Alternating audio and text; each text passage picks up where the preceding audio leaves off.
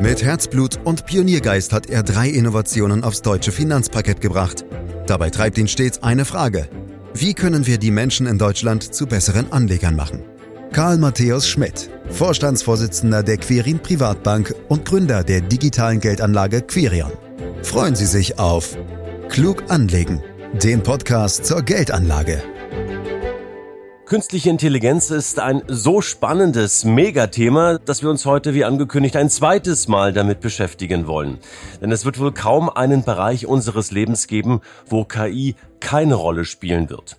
In diesem Podcast wollen wir uns nun genauer mit den Folgen für die Unternehmen selbst beschäftigen und wir wollen versuchen herauszufinden, welche Umsatz- und Gewinnpotenziale durch KI gehoben werden könnten. Und selbstverständlich soll es dann auch um die Gewinner und Verlierer des KI-Hypes gehen. All das und mehr in Teil 2 unseres KI-Podcasts, den Sie überall da abonnieren können, wo es Podcasts gibt, zum Beispiel bei Apple Podcast. Fragen an Karl Matteo Schmidt, Vorstandsvorsitzender der Quirin Privatbank AG und Gründer der digitalen Geldanlage Quirion. Hallo Karl. Hallo Andreas. Ja, das Thema künstliche Intelligenz kennen wir ja schon seit Jahren, aber es dümpelte zumindest aus Sicht vieler Laien, ich zähle mich einfach mal dazu, so ein bisschen vor sich dahin. Wann und in welchem Zusammenhang hast du denn die enorme Bedeutung erkannt? Ja, darüber haben wir ja erst vor kurzem gesprochen, Andreas. So richtig persönlich konfrontiert mit dem Thema KI wurde ich, wie vermutlich die meisten, durch ChatGPT. Und das hat mich schon extrem fasziniert. Also habe ich mich dazu etwas schlauer gemacht und da wurde mir erstmal so richtig bewusst, was für eine große Bedeutung KI bereits heute in vielen Bereichen hat. Vor allem in der Industrie, zum Beispiel beim Karosseriebau in der Autobranche oder in Rechenzentren, um Überhitzungen der Rechnerpools zu vermeiden aber auch schon in vielen Anwendungen, die wir privat nutzen. Denk nur mal an dein Navi oder deinen Staubsaugerroboter oder an Siri oder Alexa. Doch obwohl KI schon in so vielen Bereichen im Einsatz ist, erst ChatGPT hat dafür gesorgt, dass das Thema in der Breite angekommen ist und fast überall diskutiert wird. Ja, da du gerade jetzt schon mehrfach ChatGPT erwähnt hast, Karl, ist das so eine Art iPhone-Moment für die KI gewesen? Gewisse Ähnlichkeiten gibt es schon, Andreas. Smartphones hat es ja auch schon vor dem iPhone gegeben. Das hatten aber nur wenige. Erst Apple hat dann mit der Einführung des iPhones das Thema Smartphone so richtig populär gemacht. Und ChatGPT hat innerhalb kürzester Zeit das Thema KI in der Breite ankommen lassen. Von daher also durchaus vergleichbar. Andererseits gibt es aber auch deutliche Unterschiede. Als das iPhone auf den Markt kam, war es schon ein ausgereiftes Produkt, mit dem Apple sofort viel Geld verdient hat. ChatGPT dagegen ist noch im Trainingsstadium. Darum gibt es ja auch die kostenlose Version. Auch hat das iPhone nur einen bestimmten Markt revolutioniert, wenn auch gründlich. KI dagegen betrifft im Grunde alle Bereiche. Die Umwälzungen durch KI werden meiner Meinung nach viel gravierender sein. Ne, und künstliche Intelligenz wird den Menschen natürlich auch bei stupider und einfacher Arbeit äh, entlasten können. Vielleicht kann man den Menschen sogar ganz ersetzen. Das weiß man natürlich heute noch nicht ganz so genau. Aber äh, Karl, wird KI das auch bei kreativer und anspruchsvoller Arbeit schaffen? Da muss man genau hinschauen, Andreas. Einfache Arbeiten, die durch bestimmte Programme erleichtert werden, das hat nicht immer was mit KI zu tun. Oft sind das einfach simple EDV-technische Unterstützungen, die aber trotzdem extrem hilfreich sind. Das Besondere an KI ist aber, dass sie in Bereichen eingesetzt werden kann, von denen man bisher dachte, dass sie den Menschen vorbehalten sind. Die Unternehmensberatung McKinsey zum Beispiel schätzt, dass das größte KI-Potenzial in der Entlastung von Aufgaben liegt, für die man eigentlich einen Bachelor- oder Masterabschluss braucht. Das betrifft unter anderem typische Management-Tätigkeiten und die sogenannte Wissensarbeit. In diesem Bereich soll sich der KI-Einsatz bis 2030 verdoppeln und dabei handelt es sich nach Aussage von McKinsey noch um eine konservative Schätzung. Wobei wir da an einem spannenden Punkt sind. Die Frage ist ja, was anspruchsvolle Arbeit eigentlich genau ist. Wahrscheinlich wird diese Frage durch KI ganz neu beantwortet werden. Ich zum Beispiel glaube, dass sich viele bis dato als anspruchsvoll angesehene Arbeiten eher als Routine herausstellen werden. Ich denke da zum Beispiel an rechtliche Beratungen oder nimm Textzusammenfassungen. ChatGPT macht das ganz hervorragend, obwohl es eigentlich als sehr anspruchsvoll gilt. Wann sind wir also wirklich im Bereich anspruchsvoller Arbeit? Darüber kann man natürlich streiten. Letztlich glaube ich, dass sich ein Bereich an wirklich anspruchsvoller und kreativer Arbeit herauskristallisieren wird, der dem Menschen vorbehalten bleiben wird. Dabei wird es aber Überraschungen geben. Manche vermeintlich anspruchsvolle Tätigkeit, von der man glaubt, dass sie nur ein Mensch erledigen kann, wird entzaubert werden weil es eine KI einfach besser macht. Ich höre schon raus, Karl, du suchst dir einen neuen Gesprächspartner äh, und die KI soll dich künftig fragen. Weniger Überraschungsmomente vielleicht dann. Eine gute Idee. Ja, Gott, jetzt habe ich auch noch Ideen gebracht. Hei, hei, hei. Aber wenn ich das alles zusammenfasse, was du uns da gerade äh, erzählt hast, heißt das ja auch, dass viele Prozesse in den Unternehmen deutlich schlanker und wahrscheinlich auch schneller werden. Lässt sich denn ein möglicher Effizienzgewinn und damit auch ein Produktivitätszuwachs zumindest grob beziffern? Zum potenziellen Produktivitätszuwachs durch KI werden sehr unterschiedliche Zahlen rumgereicht, aber Viele davon sind schon sehr beeindruckend. Nehmen wir nochmal die Unternehmensberatung McKinsey die haben die wirtschaftlichen Auswirkungen des KI-Einsatzes in einer Studie vom Juni dieses Jahres genauer analysiert. Dabei schätzen sie die Auswirkungen des jährlichen globalen Produktivitätszuwachs auf das weltweite BIP auf 2,6 bis 4,4 Billionen US-Dollar. Dies liegt in der Größenordnung des Bruttoinlandsproduktes Großbritanniens im Jahr 2022 von rund 3,1 Billionen US-Dollar oder nach PricewaterhouseCoopers wird KI bis zum Jahr 2030 bis zu 15,7 Billionen US-Dollar zur Weltwirtschaft beitragen. Das ist fast so viel wie Chinas komplette Wirtschaftsleistung. Oder der Finanzdienstleister Bloomberg prognostiziert, dass das Bruttoinlandsprodukt im Jahr 2030 wegen der KI um bis zu 14 Prozent höher sein wird. Also ungefähr zwei Prozentpunkte pro Jahr mehr als ohne KI. Das alles sind natürlich höchst unsichere Schätzungen, aber ich glaube, sie machen das enorme wirtschaftliche Potenzial von KI deutlich. Und ich denke, du ahnst schon, wohin ich mit meiner Frage gehen will, denn wir sind ja hier bei Klug anlegen und von daher interessiert mich natürlich, welche Schlussfolgerungen du daraus, also aus all diesen Zahlen für die Unternehmensbewertung und damit auch für die weitere Entwicklung der Aktienkurse ziehst. Wirtschaftlich geht es beim KI-Einsatz natürlich in erster Linie um Produktivitätssteigerungen, was aber auch das Wirtschaftswachstum erhöht. Und Wachstum ist nun mal der wichtigste Treiber von Aktienkursen. Wie sich das aber genau und vor allem wann, in welchen Sektoren auf die Kurse auswirkt, ist reine Spekulation. Was man aber sagen kann, ist, dass sich das Kurspotenzial der Unternehmen erhöht, welchen es gelingt, sich durch den Einsatz von KI einen Wettbewerbsvorteil zu verschaffen. Und welche Unternehmen sind das, Karl? Welche Branchen und Sektoren werden denn aus deiner Sicht in erster Linie zu den KI-Gewinnern gehören?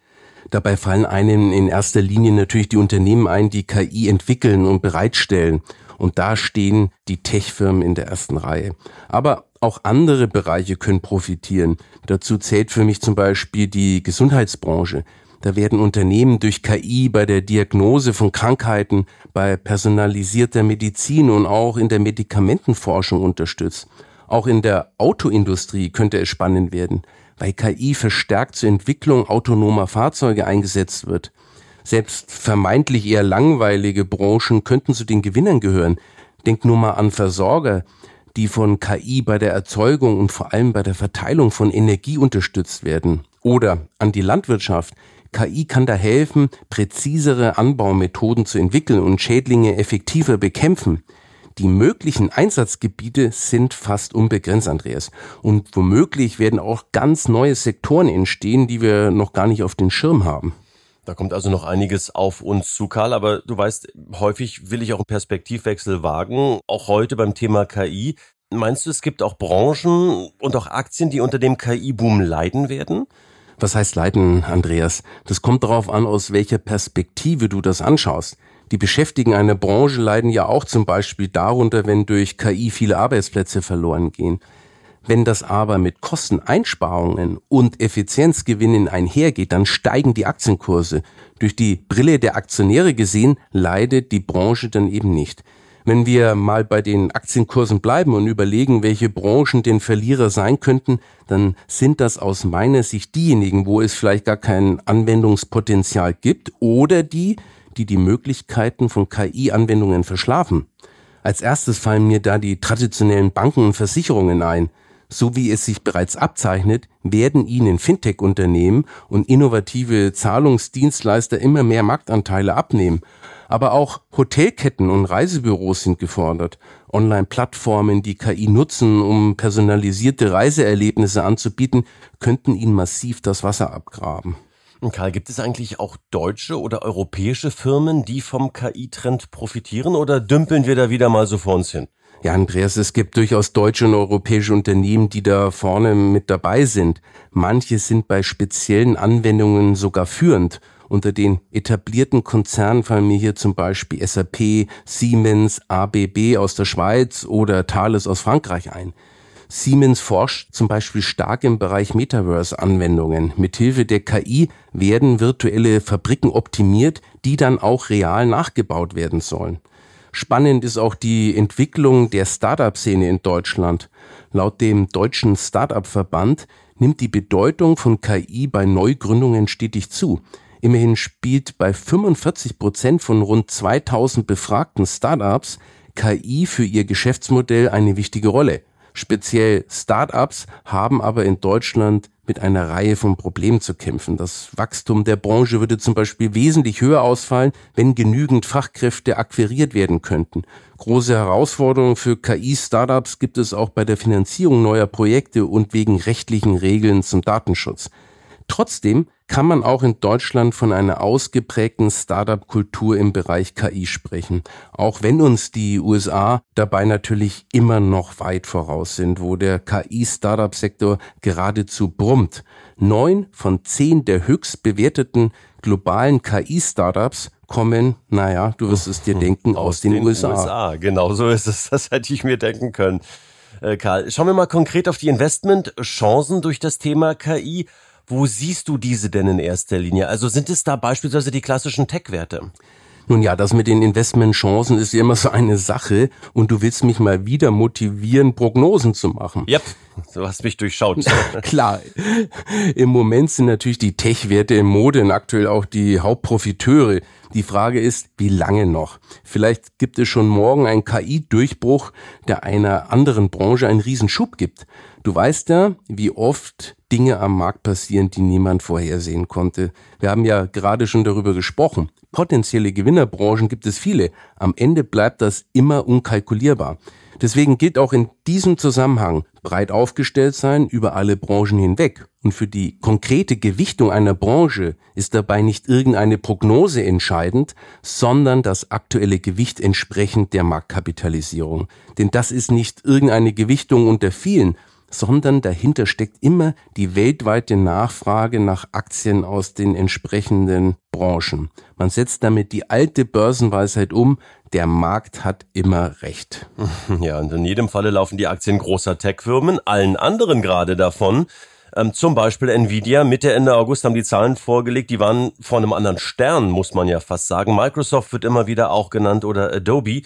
Karl, wie groß ist die Gefahr, dass diese Unternehmen wie ein schwarzes Loch alles Kapital aufsaugen und die Kleinen am Ende leer ausgehen und wieder verschwinden werden? Ja, da hast du schon recht. Im Moment stürzen sich viele Anlegerinnen und Anleger auf eine Handvoll klassischer Tech-Werte. Unternehmen wie Nvidia haben im Bereich der KI-Chips einen erheblichen Vorsprung vor den Mitbewerbern. Und Microsoft treibt wohl zum Beispiel sein Cloud-Geschäft stark mit KI voran. Aber die Kurse der aktuellen KI-Marktführer sind auch schon stark gestiegen. Nvidia hatte alleine in den vergangenen zwölf Monaten bis Mitte August über 160 Prozent zugelegt.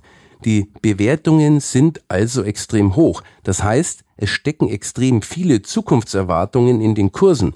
Solange die Gewinne deutlich steigen, ist das kein Problem. Doch sobald sich abzeichnet, dass die Wachstumsdynamik nachlässt, dürfte es eng werden und Favoritenwechsel sind jederzeit möglich. Und es stimmt übrigens nicht, dass kleinere Unternehmen hier keine Chance haben. Die haben vor allem im Bereich speziellerer Anwendungen enorm viel Potenzial. Und dann drücken wir die Daumen, dass Sie dieses Potenzial auch nutzen und heben werden können, Karl. Wie kann man denn jetzt den Megatrend künstliche Intelligenz im eigenen Portfolio abbilden? Gibt es da spezielle KI-ETFs? Ja, es gibt mittlerweile einige ETFs, die das Thema KI abdecken. Diese beziehen sich auf verschiedene Indizes, die jeweils unterschiedlich zusammengesetzt sind. Aktuell liegen die Schwerpunkte aber vor allem im Bereich der technischen Entwicklung und Anwendung. Also sind in den ETFs auch vorwiegend Tech-Werte, immerhin mit Anteilen von 70 bis 80 Prozent. Je nach ETF gibt es aber deutliche Unterschiede, was die Gewichtung von großen Standardwerten und kleinen Nebenwerten angeht. Empfehlenswert ist das aber alles nur als kleine spekulative Beimischung zu einem ansonsten global ausdiversifizierten Basisdepot. Denn auch ein breit entsprechend der Marktkapitalisierung gewichtetes Depot kann vom KI-Trend profitieren und zwar quer durch alle Branchen, wo KI Vorteile bringt. Dann lass mich in Sachen ETF doch nochmal etwas grundsätzlicher werden. Wir gehen ja schon so Richtung Schlusssequenz hin, Karl. Wie kann künstliche Intelligenz die Geldanlage zum Beispiel bei der Auswahl geeigneter ETFs unterstützen? Selbstverständlich kann KI auch bei der Geldanlage eingesetzt werden, aber lediglich als unterstützendes Werkzeug. Nicht in dem Sinne, dass durch die KI die besseren Anlageentscheidungen getroffen werden.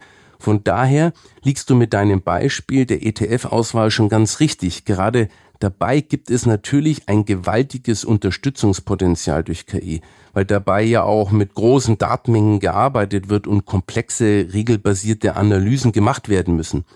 Allein in Deutschland gibt es über 2000 ETFs. Jede Strategie muss daher diejenigen ETFs auswählen, die für den jeweils verfolgten Ansatz am besten geeignet sind. Und das anhand verschiedenster Daten und Informationen, die mit jedem einzelnen dieser ETFs verbunden sind. Aber wie gesagt, was eine KI nicht leisten kann, ist mit eigener Logik ein optimales Depot zusammenzustellen, das dauerhaft besser abschneidet als der Markt. KI ist auch für das Anlagemanagement ein faszinierendes Werkzeug und wird viele entsprechende Prozesse tiefgreifend verändern. Mehr aber auch nicht. Die Vorstellung, dass eine KI irgendwann bessere Anlageentscheidungen treffen wird, besser im Sinne einer korrekten Kursprognose, ist meiner Meinung nach Illusion. Spannend, dass du das als Illusion siehst und ähm, ich frage mich, wie du dir da so sicher sein kannst, denn ich will dir ein Beispiel nennen. Noch vor kurzer Zeit hätte ja niemand geglaubt, dass man mit einer KI fast ein richtiges Gespräch führen kann, wie das heute beispielsweise mit ChatGPT möglich ist. Also warum soll es nicht auch im Anlagemanagement eine Überraschung geben und zum Beispiel ein System entwickelt werden, das tatsächlich in der Lage ist, die Kurse zu prognostizieren? Du lässt nicht locker, Andreas. Ja. Und wir, wir haben ja auch in dem letzten Podcast über KI schon mal drüber gesprochen. Aber meine Antwort hat dich offenbar nicht so richtig überzeugt. Aber ich versuch's nochmal. Wie zum Beispiel das Wetter sind auch Finanzmärkte sogenannte komplexe chaotische Systeme. Aber es gibt einen wesentlichen Unterschied. Im Gegensatz zum Wetter sind Finanzmärkte komplexe Systeme mit Rückkopplungsschleifen. Das heißt, Marktteilnehmer und Kurse beeinflussen sich gegenseitig.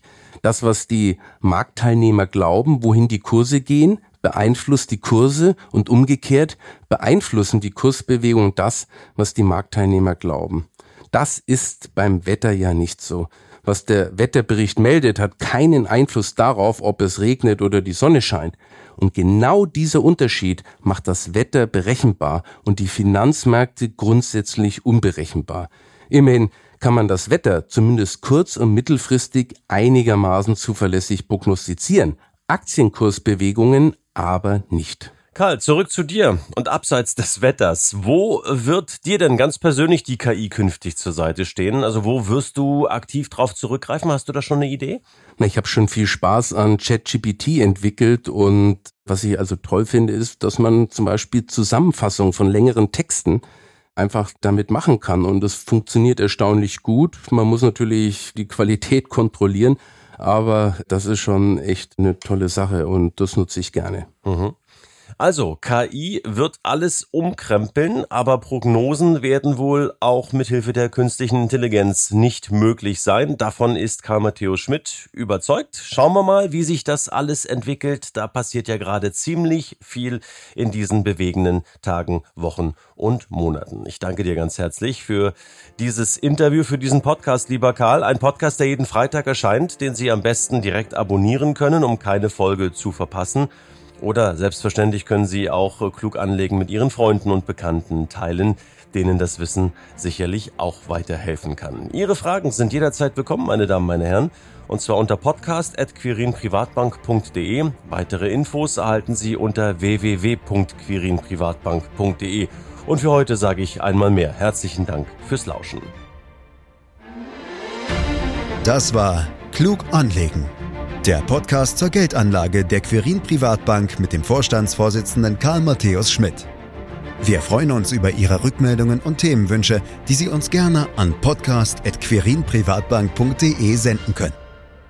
Die Quirin Privatbank steht für echte Unabhängigkeit, da sie auf Provisionen und hauseigene Produkte verzichtet. Das innovative Anlagekonzept Markt, Meinung, Wissen beruht auf bewährten Erkenntnissen der Finanzmarktforschung und investiert frei von Prognosen in den weltweiten Kapitalmarkt. Die Bank unterstützt interessierte Anleger bei der Altersvorsorge und dem langfristigen Vermögensaufbau. Mehr Informationen erhalten Sie unter querinprivatbank.de.